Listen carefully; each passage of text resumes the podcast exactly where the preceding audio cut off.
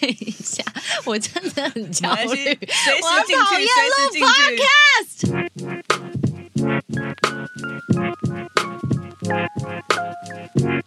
今天星期三，嗨，大家好，欢迎回到今天星期三，我是 Sandy 吴珊如。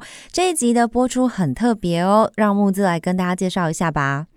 今天真的很开心哦，我们有机会邀请到吴山如 Sandy，这是我第一次跟山如合作。对，我对 Sandy 的印象就是非常的，我直说哦，好，就是非常的聪明，反应很快，谢谢。而且我对你有一个感觉，我觉得蛮厉害的，就是你是一个做事情非常努力的人，感觉得出来。可是你又其实是蛮会照顾身边的人的感受，嗯，所以我那时候就会在想，你应该是一个有时候会蛮辛苦的人，但是你好像又会让我们感觉不会啊，你觉得这样很好。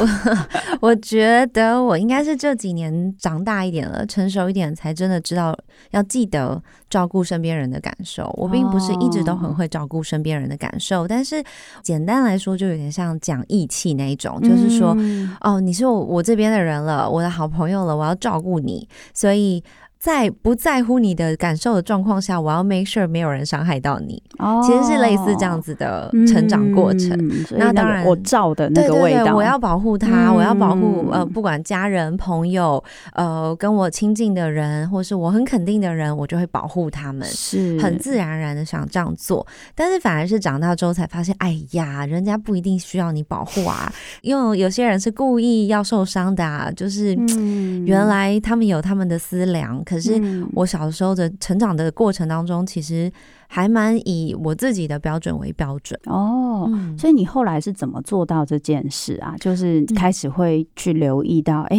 其实好像我想要为别人做的事情，跟他的需求说不定不是一样的。那个时候大概是我二十四、二十五岁的时候，因为我其实从小在教会里面长大，然后一直都是在教会生活环境里面都会是比较同一群人。可是因为我后来出国读书，嗯然后回来之后呢，被分派到一个新的小组，在那个小组里面，我最熟悉的可能就是只有我的牧师，他是一个哥哥，嗯从小看我长大哥哥，然后还有一个我妹妹，然然后其他人都是新朋友。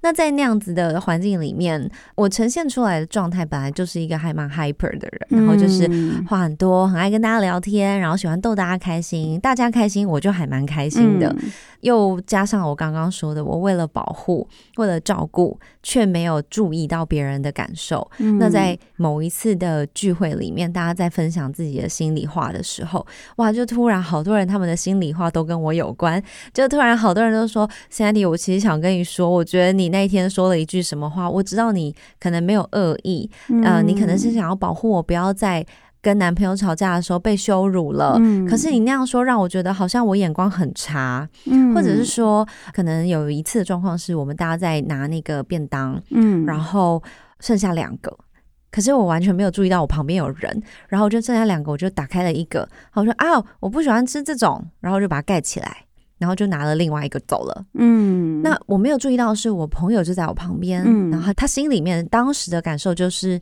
所以我就只能吃你不要的吗？嗯。那这当然跟他个人的生命历程有很大的关系，但是我没有注意到。那他把他这个小小的种子埋下去了之后，在环境里面就会变成一种好像一个氛围，它就慢慢晕染开来。嗯然后可能我讲什么话，或者是我做什么事情，他就会觉得，你看又来了，他只在乎他自己的感受，什么什么。么那我们俩明明是很好的朋友，嗯是，然后后面就突然变得不太开心，或者不太说话。嗯那就在那一天当中，好几个朋友突然真的表达了他们的感受。嗯，然后在那一次对我来说，其实是非常冲击的。是我我其是实很 shock，这么多的朋友，原来啊 A B C D E F G 每一个人都不满我一到两件、三件、四件事情，然后我就想说，哈，我都没有不满你们呢，你们怎么会不满我？我到底做错什么？是那在那一次的学习里面，我花了嗯半年到一年，差不多吧，嗯蛮久的时间，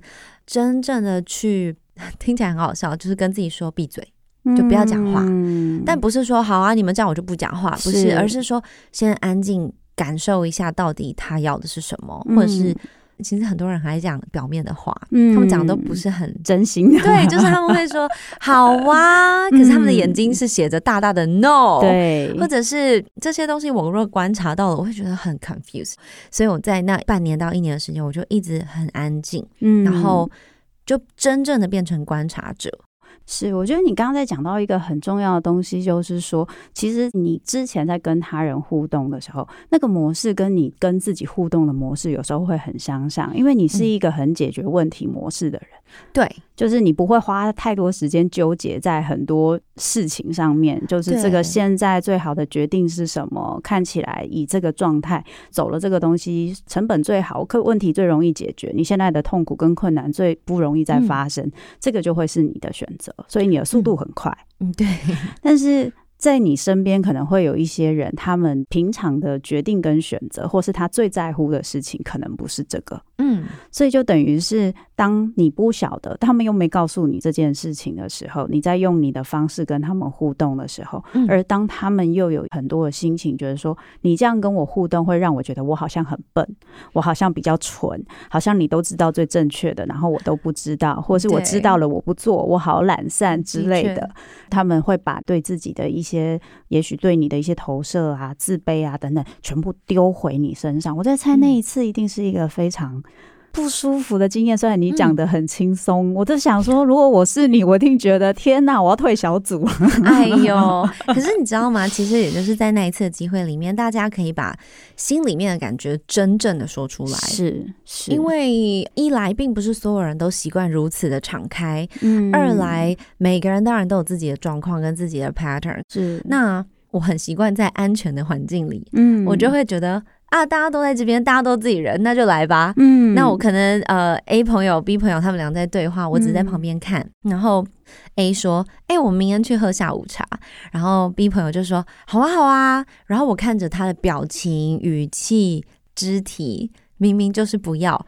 我小时候会很白目的说：“哎、你明明就不想去，你干嘛？你你就不想去啊？你干嘛假装？”嗯因为我以为这是很安全的环境，是可能对我来说是，但是对对我这个明明否认却嘴巴说好的朋友，嗯他这个环境就摆明了还不够安全。对所以他就啊啊很慌张说 不是不是不我我我我是真的想去有有真的啦，他就还手伸过去摸了 A 朋友一下，嗯想要更多的安抚，更多的让他信任。是，然后我就说你干嘛？我还持续，我的天啊！小时候我为什么就没有办法停下来？就是走国王的新衣的路线，那个小有有一点，但是 那其实是需要智慧。为什么发现国王穿新衣的这个故事里面是这个小孩？因为他就是还没有长大。嗯所以其实很怪的是，我们社会期待的是大家长大之后不会把这件事说出来，但是我们 ideally 又没有真的想要那样。所以我后来想想，就我觉得最重要是用爱心说诚实话。嗯就是我今天要说实话，可是我的爱心是放在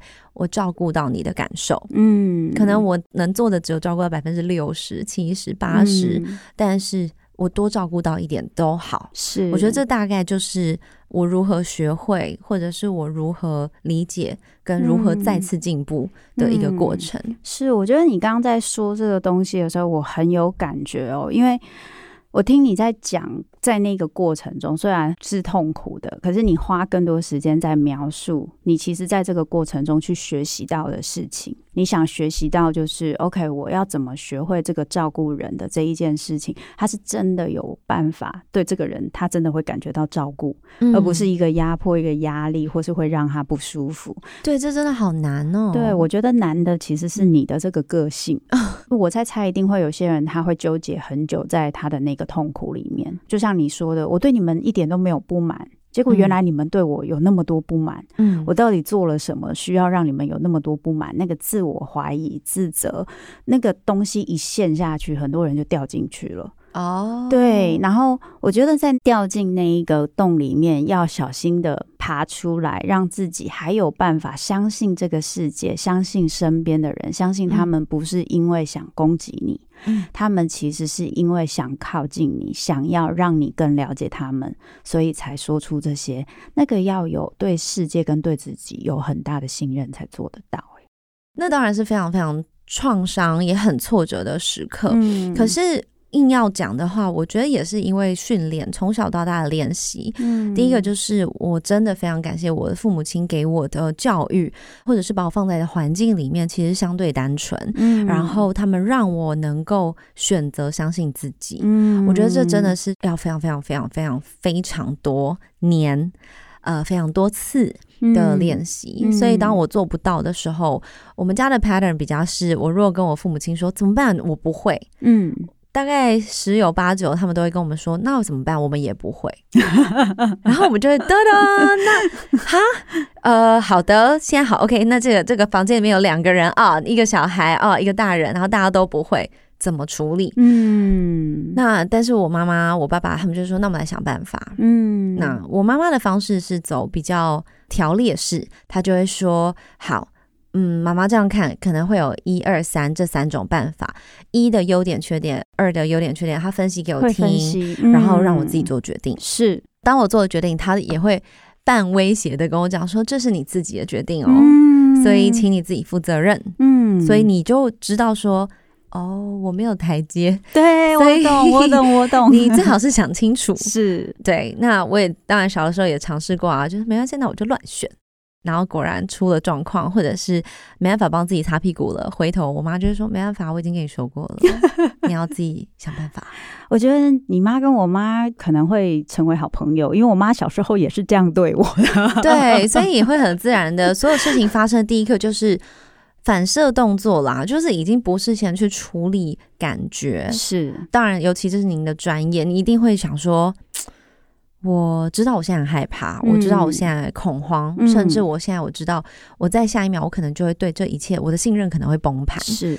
但是我先解决事情，真的，真的，甚至会有一点想要催眠自己，就是我只要解决了就没有了，解决了就好了，解决了就不用再感受这些感觉了。对，对，可是老实说，这也不是算很健康的事嘛。是，的确是。那我自己体验到这个，是我甚至可以说，我今年呃，我三十二，准备要三十三岁，我还是在体验这个感觉。嗯就是我很矛盾的是，我在感觉跟我不想感觉，对，我很有感觉，嗯但是我习惯不要注意到它。嗯，那到底我是有感还是无感？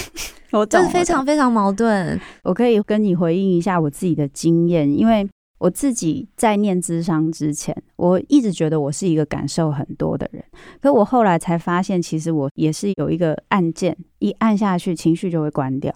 然后后有的时候情绪很多，写诗的时候啊，写词的时候，哦，那时候情绪很多，听歌流眼泪啊什么的。可是平常做事情的时候，我会有一个可以关掉的方法。是那我觉得这个跟，因为等一下也许我们可以聊聊，就是跟小时候的亲子化的一些经验，的确是有点关系的。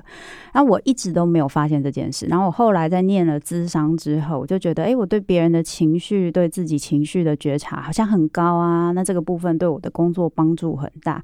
一直到我爸爸在前几年过世的时候，那时候我正在做职场工作，然后我在接到消息之后，我完成了那天的工作，我才赶到医院。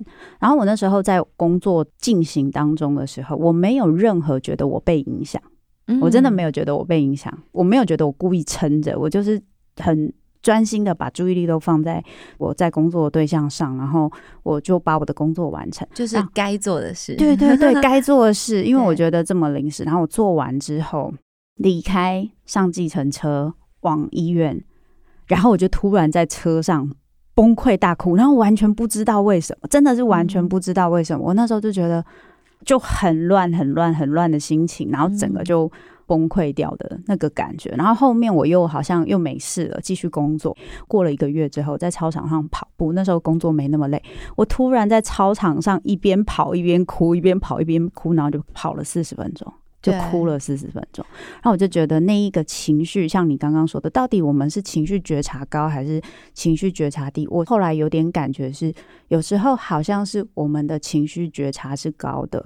我们对身边的一些事情的变化感受度是高的，所以我们会发现这些感受度有时候会影响我们做该做的事情。嗯，所以我们开始有一个机制帮我们把那个模式可以变换到工作的模式。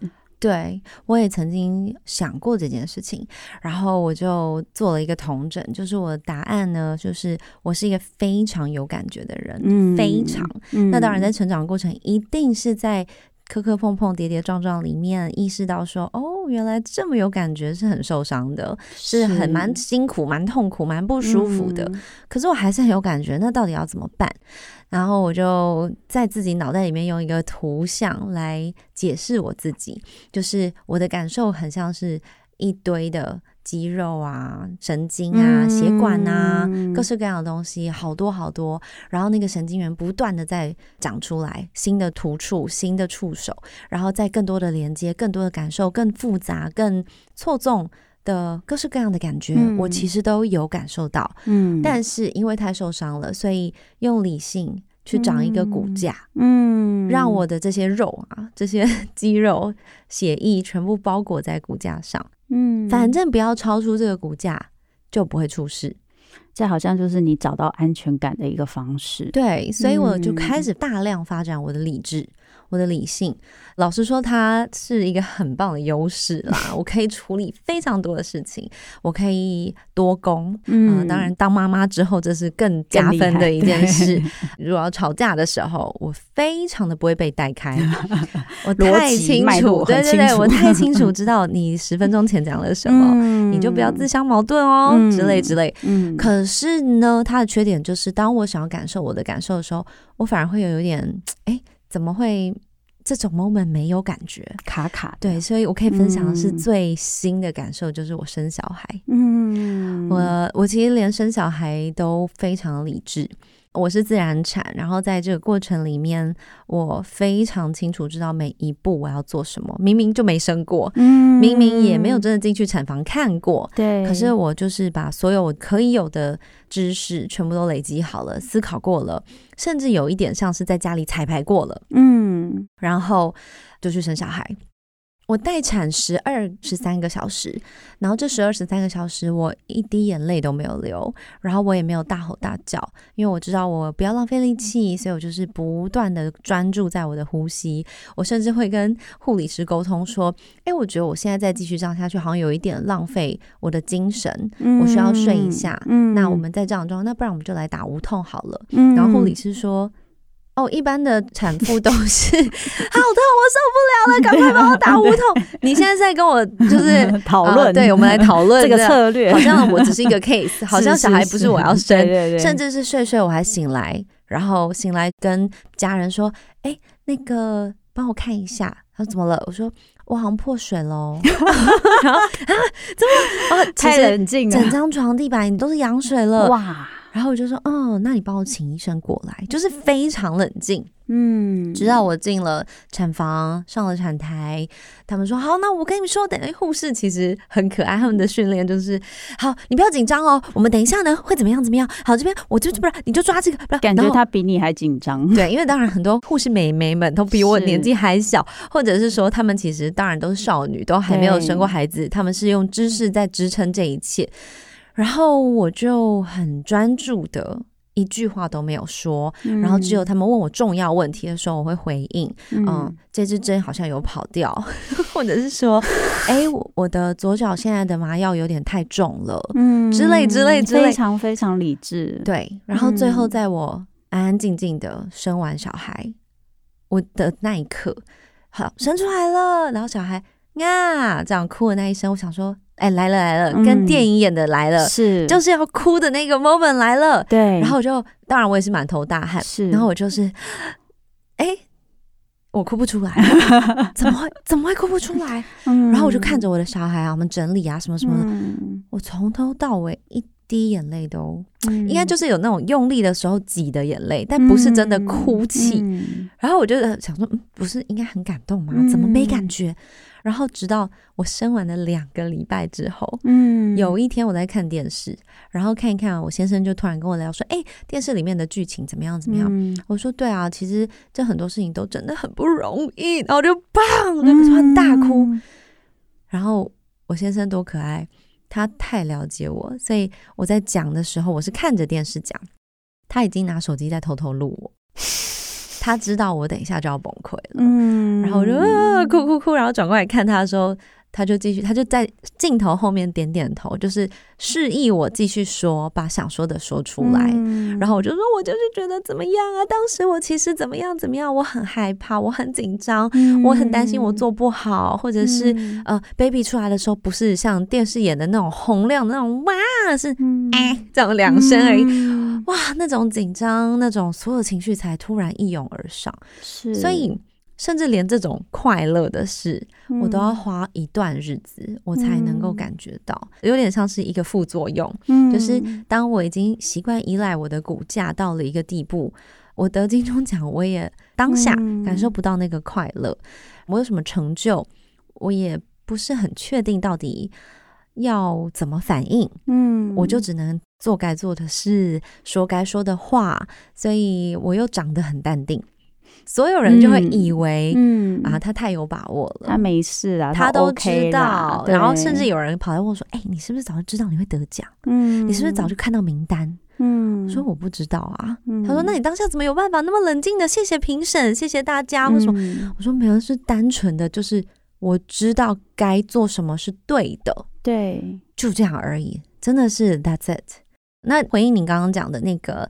关于爸爸过世这件事情，嗯我大概二十一岁的时候，同一年接连的体验到跟我很亲的我的外公外婆过世。嗯其实我那时候也发现，很快速的意识到我哭不出来，嗯但是几年之后我才理解我自己同整的一个小小的逻辑或是一个原则，就是死亡是需要花时间沉到心里面，才能够有正确的反应的。嗯。你到底是恨还是不舍，嗯。还是疼痛？嗯。之类之类，其实需要一点时间。嗯。然后我自己在经历了那样子的死亡之后，我体验到了这个沉到心里面的过程，嗯。是好多年之后，我在出书的时候，嗯。我在写我的序。我的序就是在写我的名字，嗯为什么我叫吴山如？嗯我名字是我的外公帮我取的。嗯那这一整个故事，其实我在写的过程，因为他们是客家人，为了要找到他们讲的那个语系，嗯然后上网找资料啊，找 YouTube 啊，因为要听听看是不是这一种。嗯因为我们家也不是四线，也不是海路，嗯我怎么听都不太对劲。直到我到某一个 YouTube 频道上面点进去，然后就看到一个老婆婆，嗯然后她在念顺口溜，嗯然后用客家话念。我就让一个人坐在客厅抱着电脑听，然后就哭了，因为嗯她的语调、语系跟我的外公外婆讲的是一模一样的，然后我就无法控制自己，一直落泪，一直落泪，就是哦，原来你们说的是河婆话，原来这个是我们家的客家话，难怪我只听得懂这个，难怪别人跟我说哦，你是四千还是海陆，我真的不知道，我真的无法回应。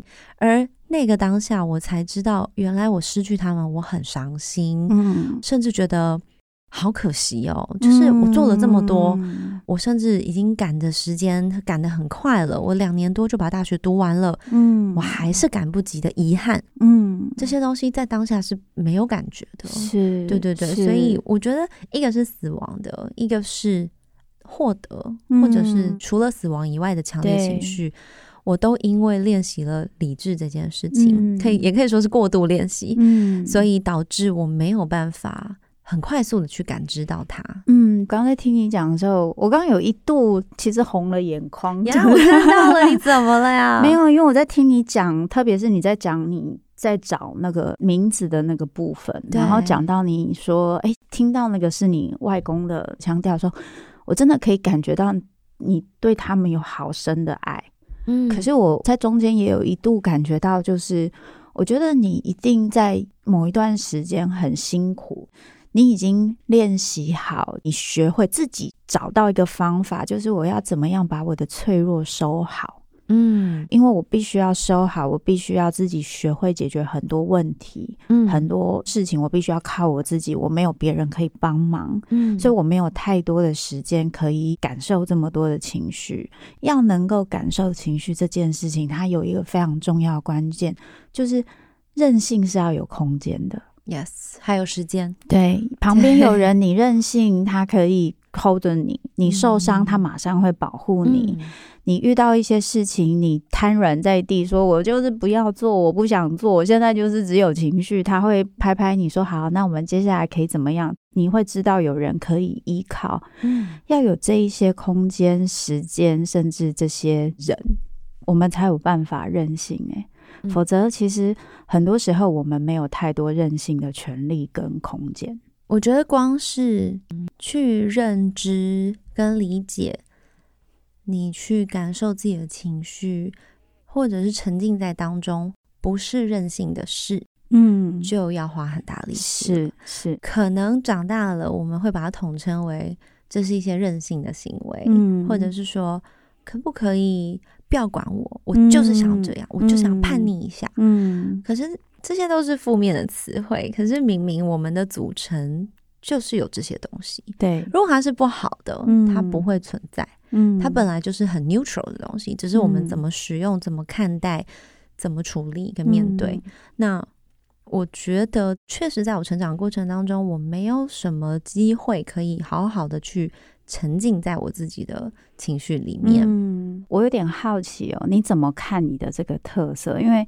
刚刚嗯我们有聊到嘛，就是要那么快的把自己的情绪收纳好，准备好做嗯对的事情。因为我们其实一直有在讨论这个，就是我们要知道现在有应该做跟一定要做，或是一定要解决的问题这些东西。嗯这个东西其实我有听你在其他节目也有提到，就是你有发现自己其实是一个还蛮亲子化蛮严重的的孩嗯子，而且你刚刚在讲说、啊、很会保护其他人啊，那个长姐的那个味道啊。非常长姐典型、啊，对，长姐就是这样嘛，就是会一直骂弟弟妹妹什么事情没做好，但遇到大事情的时候，一定是站在最前面对你们骂我吧，你们就骂我吧，我来，我来。对，小事情，我弟妹只有我可以骂，你们都不行，你们走开。对对对对，非常保护自己人。对对对，你嗯怎么看自己这个特质？你觉得它是怎么形成的啊、呃，它是怎么形成的？其实很明确，就是一来是因为我们家小孩真的很多，嗯所以其实我父亲非常的忙碌。嗯那他上班时间又不是一般上班族，所以常常是我们早上起来的时候他还在睡觉，嗯然后我们去上学了，回来了，我们睡觉的时候他还没有下班。啊所以你们真的能够 double 到所谓亲子时光的，真的非常非常少。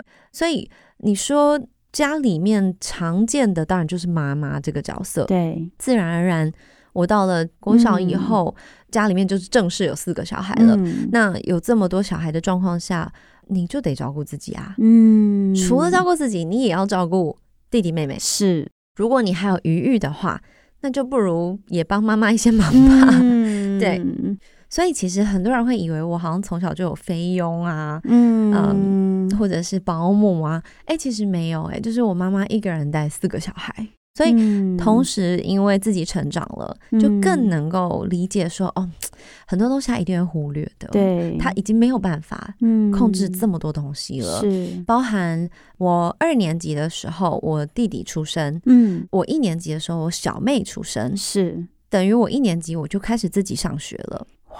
那妈妈在坐月子，嗯没有人可以开车载我上学，所以我一年级自己搭公车去学校。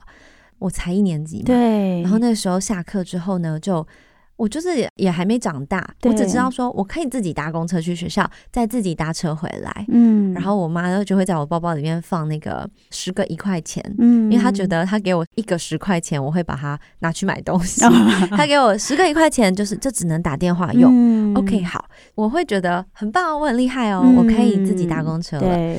对，可是我还小，嗯。然后我那时候印象很深的是，也放学了，然后我就看到我们班有一个男生好帅哦，嗯。然后我就看着他，不小心放学就跟着他走、欸，我就走走走，那那个男同学应该也是自己走回家吧，我也不是很确定，嗯。我只记得我跟着他走，嗯。我毕竟才六岁啊，对。所以我真的没有想。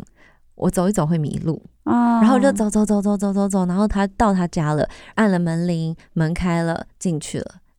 嗯，怎么剩我一个人在路中间啊？那我现在在哪里？然后我就呃哎回过神才发现，是我不知道我在哪哎、嗯然后就好恐怖哦，天哪！而且那个时候没有行动电话，对对对，然后你还要找到公共电话，对，我吓疯了，我就只能回头，然后赶快想办法找路，然后也嗯不敢说嘛，嗯所以我就也不敢跟陌生人说，就这样东看看西看看，然后一路走走走，还好被我找回了校门的正对面，嗯所以我搭了学校对面的这台车，成功回到家，但是我晚了快要两个小时。妈妈应该觉得很惊吓吧？那一天嗯在那个路口等我的是我爸爸。那一天刚好爸爸早点回来，然后嗯他说小孩怎么不见了？然后我们每天都没有人有办法联络得到我，所以我就这样傻傻的这样走走走走走，到那个巷口看到我爸坐在那个墩旁边，然后他就看着我，他说 Sandy，然后我看到他，然后我我想说。应该装没事就好了吧，然后我就 Hello，怎么了？然后跑过去，跑过去，我爸说你怎么晚两个小时？然后我其实也没有时间概念，嗯我也知道天好黑哦，然后我就啊、不敢讲啊，嗯然后我就说不知道哎、嗯公车没有来，嗯 说谎。嗯，然后我爸只是不太打骂，所以他就是、啊走走走回家回家就这样。嗯所以那个事件之后，我觉得啦，可能就是那一次吓到之后，我开始变得一非常的谨慎，嗯二我发现没有人会帮我、哎、嗯我得自己想办法。是对，所以那是六七岁的事，再来就慢慢成长，又刚好我小学一直在转学，嗯我读了三所小学，嗯然后国中毕业之后又到美国去读高中，是然后到了美国高中读两年就要申请大学，嗯所以。到了美国更是没有人会帮你啊！是那我我也曾经有一次打电话求救，因为我真的不知道该怎么办。那时候准备要申请大学，然后我很慌张，嗯因为我才刚去第二年开头，我就要开始申请了。其实你真的是连英文都讲不好的时候，很紧张、很焦虑、很焦虑，已经到了一个看咱们真的不行了。嗯我才拨了一通那个，那时候还用国际电话卡。啊然后打滴滴滴，然后按密码，然后打台湾的号码，嗯好不容易接通了。然后接通之后，他那个数字就一直跳，一直倒扣，一直倒扣，对一直倒扣，然后就讲很快。我就说嗯：“妈妈，我跟你说，我真的不知道怎么办，我我我我申请大学，我很害怕。嗯我其实有很精准的说出我的感受，嗯然后我妈跟我说：“那你要想办法啊，因为妈妈也没有办法。嗯”然后我就说：“啊，我觉得真的是愣在那里。”然后嗯她说：“你现在浪费这个岳阳电话费打电话回来，难道我会吗？难道我能帮你解决吗？”嗯然后我就说：“可是，可是我不知道我要跟谁讲。”嗯然后我妈说：“自己想办法。”啪，嗯电话就挂了。嗯然后我记得我那天就一直哭，一直哭，一直哭，一直嗯哭。可是那个时候呢，我跟我妹妹还有另外两个女同学，我们非常好，所以常常混在一起，就是好姐妹。嗯本来她大家都在楼下，是我自己情绪 hold 不住，我就跑到楼上哭。嗯哭一哭呢，嗯、我就跑去洗澡，我就一边洗一边哭，一边洗一边哭。结果我其中一个女生朋友算是一个小姐姐，嗯她就说：“你怎么洗那么久啊？”然后我才回神，嗯但她已经跑到浴室里了，这样。嗯都洗那么久，然后我才回神，我说：“哎、你进来就进来，你还把我灯关掉，你很无聊哎、然后她就跟我说：“我没有关灯啊。”然后我就说：“啊，什么意思？”然后我就听到我那个淋浴的 shower 的门被打开，是然后她把我水关掉。她说：“你在干嘛？”然后我才赫然发现我看不到，然后哇我瞬间停止哭泣，嗯然后我就跟他说：“我看不到，姐姐，我看不到。”然后他就说：“什么东西看不到？”我说：“我我我眼睛是张开，但是我看不到。”然后他就说：“怎么会这样子？”还好他是学医的，哦就这么刚好他是护士，然后他就把我嗲到外面来，用浴巾裹起来，然然后就开始东掐掐西掐掐，然后开始算我的脉搏。嗯呃，就是按按太阳穴什么有的没的，然后立刻打电话给他妈妈，就住在附近而已。嗯然后他妈妈就赶快赶过来，他说怎么会这样？我说怎么办？我真的看不到，嗯完全看不到。然后姐姐的妈妈很可爱，她就打电话回台湾，她跟我妈妈也认识，她打开说：“你干嘛对你的小孩那么残忍啊？你干嘛对他那么凶啊？”然后我妈说：“没有，我没有要凶他，只是真的也没办法。他其实是有点想要叫我说好了，不哭了。嗯去想办法就不用对，结果没有人有想到会有这样的结果。对，哇，那个晚上我真的就没有办法哎，看都看不到。嗯然后最后这个阿姨她就说：“那没办法，因为现在也在美国也没那么轻易可以看医生，嗯那你就睡一下，我们明天早上看状况。嗯”我就睡了，然后隔天起来，带着紧张的心情，慢慢把眼睛张开，哦，我看到了。哦。所以我人生有一个晚上是失明的。因为我在听你在说的一些事情的时候，嗯包含你后来变得更坚强、更靠自己的这个部分，我当然也理解你说的，就是嗯。因为我我是独生女，然后我妈妈就是单亲，所以我就可以理解妈妈有时候想做很多事情，但她不一定做得到，我也完全可以体谅。嗯。可是我的意思是说，当你现在看到自己这么坚强的这个部分，嗯然后现在你又身为一个妈妈，你会不会也有一点点期待，在你童年的时候，或是在你很就是那时候觉得啊，我也没人可以依靠，我只能靠自己，嗯。然后那些害怕，你会有希望，其实有人可以跟你一起分担。嗯，我觉得一半一半，嗯因为我一方面并不是完全没有人陪我度过，是，这就是为什么我其实很感谢的是，我小学五年级的时候嗯开始去教会，嗯因为有些哥哥姐姐们，他们嗯还是会听我说，是，还是有机会可以注意到我的状况。嗯那另外一个就是，其实我在家里面也很爱跟家人讲我的状况，况我是很 open 的一个人，嗯所以其实我是有说出去的管道，只是我想他们当时并不知道怎么回应我。嗯所以我会觉得，嗯，反正讲也没用啊，嗯算了啦，那就嗯算了，就大概是这种心情，是并没有到很消极，也没有觉得说哦我好可怜哦，大家都不帮我。对对，我觉得你很能体谅别人的困难。嗯。虽然你前面讲说你其实是后来才慢慢学会去理解别人的感受跟需求的，嗯。可是我觉得你从小就很能理解别人会是有困难的，你尽量不要造成别人的麻烦。对，我觉得有可能，呃，小的时候会觉得很了不起，嗯就是你看哦，我这么小，我就已经可以怎么样怎怎么样了，哦嗯我不会像跟我同年龄的人一样怎么样怎么样哦。嗯我觉得是这种。我记得有一集我自己的 podcast，呃，我在今天星期三访问韦里安的时候，嗯韦里安是一个非常优秀的男生，嗯他是一个艺人没有错，但是在当艺人之前，他的父亲是一个校长，然后他自己成绩也很好，他不但中文好，他英文也好，然后嗯一路顺遂，然后好像就是所谓优秀的一个学生。是那我就想说，那我邀请他来讨论优秀这个议题好了。嗯当然，我带着我自己的观点进去嘛，所以我就告诉他说，我其实觉得优秀并不是一个状态嗯。而已，嗯。我觉得优秀其实是一个人的生存法则。嗯。因为我很优秀，所以我没有什么漏洞哦，嗯。你就不会攻击到我了。生存策略，对、嗯。我，我是为了活下去，所以这么优秀的。是。我就问他说：“那你觉得是不是这样？”嗯。那很碰巧的是，他就跟我分享了一个我还没有遇到有人跟我有一样的观点，嗯。然后我觉得很激动，因为他就想说，除了优秀之外，还没有叛逆过。嗯我的叛逆就是我不叛逆。嗯然后我就说，对，终于，对哦，原来是这样讲。因为我从小到大就是人家所谓的很乖，很乖，嗯。只是顶多有点小调皮，但就是不会出什么纰漏，不会出什么状况。嗯。那小的时候其实很引以为傲的，是。但大了之后才觉得，哎呀，这也没玩到，那也没碰过，嗯。这也没看过，哎，连人家去夜冲夜唱什么听都没听过，嗯。然后怎么我的世界怎么那么狭小啊？怎么这么无聊啊？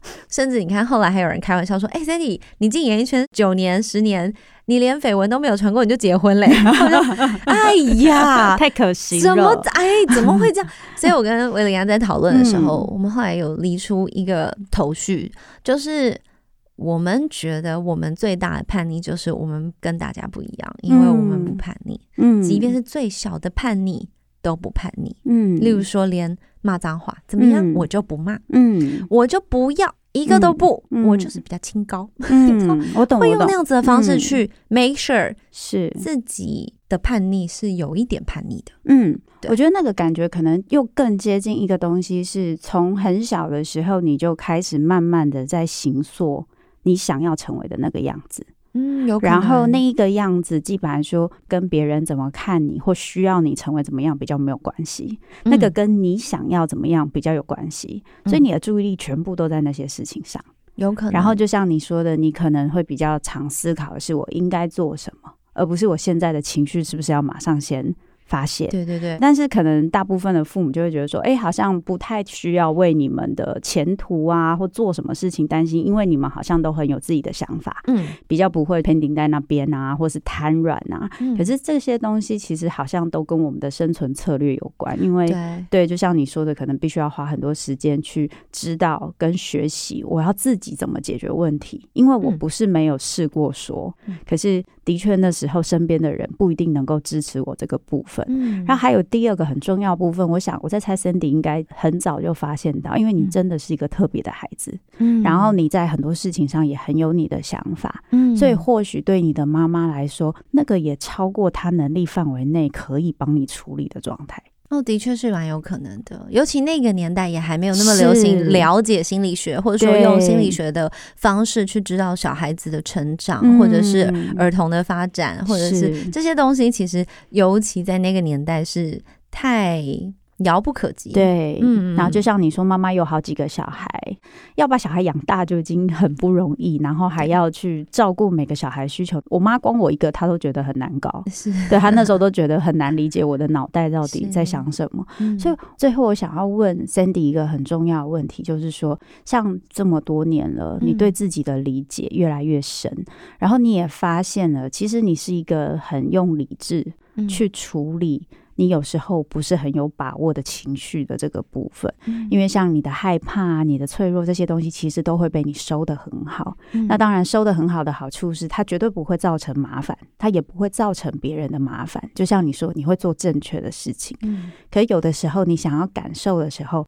并不是那么容易。但现在嗯你有找到写作这个方法。嗯那当你现在开始成为一个妈妈，然后有你的小孩，这一些对你自己的理解哦，会怎么影响你在带小孩、教育小孩的这个部分吗？或是你嗯跟小孩的相处上？嗯，哦，我的儿子绰号叫初一，他现在才三个多月大。嗯那我其实觉得蛮有趣的，因为我们自己带嘛，那白天还是有请一个帮手保姆来帮忙，但是晚上跟周末都是自己照顾处理，至少很贴近。嗯那我觉得在这短短的几个月里面，我跟他的相处，我很轻易的允许他有情绪。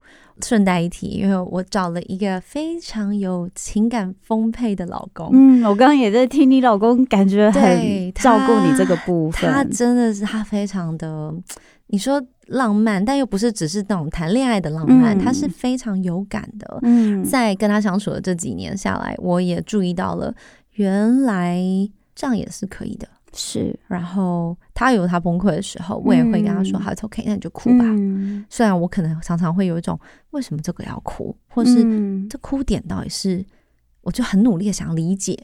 那因为我已经习惯了，所以反而是我要花力气去更多的明白嗯这个连接点到底是什么。就为什么他会有那么多感性的部分，，然后就这样嗯，而已，这有什么好哭的？嗯所以我透过跟他相处，我也在练习。嗯然后学会了之后，我就会跟初一他在爆哭的时候，刚开始哄哄一哄，哇，真的失控了，我可能就会跟他说：“好吧，那你就哭吧，嗯你就哭没关系，我陪你，嗯我就等你哭，你就，哭吧。”很难过哈，嗯，刚刚趴着一直转不过来哈，嗯，真的很难过。好，OK，我理解。嗯那你就哭吧我觉得这个东西其实某个程度上也算是弥补了我自己嗯呃那种是没有人叫我不准哭，嗯没有那么可怜，是是，但是是那种有有有，我看见你在哭了，嗯好，我看到了是可以我在这里有情绪的，，It's OK，你就哭吧。嗯是对，或者是说他很好笑，他现在还没有法控制自己的手脚，嗯所以他要拿玩具的时候，拿起来明明要放嘴里，会嘟到自己的头上，然后就会很挫折嘛，他就啊啊啊一直叫，然后我就说哦没关系啊，我们再试一下。再试一下，可是其嗯实以我原本的个性，我我可能就会来这里，好，这嘴巴，嘴巴在这，边。手在这，来吃咬。嗯。但是那对他来说没有帮助，嗯。对，所以我就觉得我可以在跟这个 baby 的关系里面去学会，哦，我还是可以继续成长啊。嗯。虽然过去的事情、过去的时间都过去了，是，但是未来未来啊，嗯。所以我可以再继续的去理清我的感受，更多的嗯。明白那些我没有感觉到的感觉是什么。嗯嗯，其实我从刚刚访问山如到现在，我有一个很深的感觉。我刚刚嗯想到两个字，就是使命。哇哦，这么大的字啊！对，我我不知道为什么 可不可以想想到，例如说幸运之类的那种 小小的可爱的就可以了？我我觉得小小可爱的当然也都有，可是我会嗯想到使命，是因为我不知道为什么想到你之前有在一些访谈聊到你有做盖洛普测验的嗯一些经验，然后你有讲到你最明显的那个特质对，是会想要自己或是身边的人去追求更好的。那个嗯卓越的，可能不只是卓越，而是更好、更舒服，可能对他现在的状况更好的生活、更好的选择。就像你刚刚说的，就是你在看一些影片的时候，就会觉得你这个时候如果知道怎么样，你选择怎么样，就不会有这样的结果的这种感觉。对，就是那个希望能够让大家生活的更好，然后嗯会更幸福、更快乐的那个部分。我觉得这有点像是你的使命，嗯然后我觉得老天好像让你在这个过程中学会一件事情，就是像你刚刚讲，在面对你的儿子的那个部分，就是学会尊重别人的步调，嗯然后用这样的方法，你的这个好东西别人才收得下来。然后我嗯感觉你现在就是在整合这个部分，我觉得好棒。哦，谢谢，我的确是一直在整合。哎，我蛮喜欢这两个字“整合”，嗯嗯，同整，然后再把它们收纳在一起。是，就像我最近非常非常的疲惫，我工作量很大，然后要带孩子，所以我的身心灵负荷其实很大很大的。嗯然后我就觉得，我本来就没有想要正能量，嗯我本来就不是要传递这个东西。对，我想要传递的是一个我真的活着，嗯。所以我有悲有喜，我有高有低。是，我有时候很烦，我就是不嗯。想说话、或什么嗯。这些东西，我会写在我的 Instagram 上面。嗯。当然，我不能期许所有人都用同样的深度或是广度去看我的看法，嗯。但是至少我很诚实的记录下来，因为我的目的就是我想要在有一天我回顾的时候，我知道那个时候我发生什么事，嗯。然后我怎么了。嗯。嗯，所以其实这一切的一切对我来说，或许那就是我的任务。是我的任务就不是只是想好，嗯是把我想好的活好。嗯嗯，行动化，所以你就嗯是想要成为一个诚真实的人，然后诚实嗯面对自己的生命，面对对自己，还有面对这个世界。对，因为其实面对自己最难，我也这么觉得。面对世界其实真的还还好。有些人，you know，对，hi bye 是 friends，拜了就拜就这样了对，对。以后再也不会碰到。可是你要面对自己，跑不掉啊，嗯跑不掉，真的，而且你很清楚知道，是有些东西真的不会太想看。对对，自己的但难堪，对，但是要能够这样去面对，一定要有很高的韧性才是。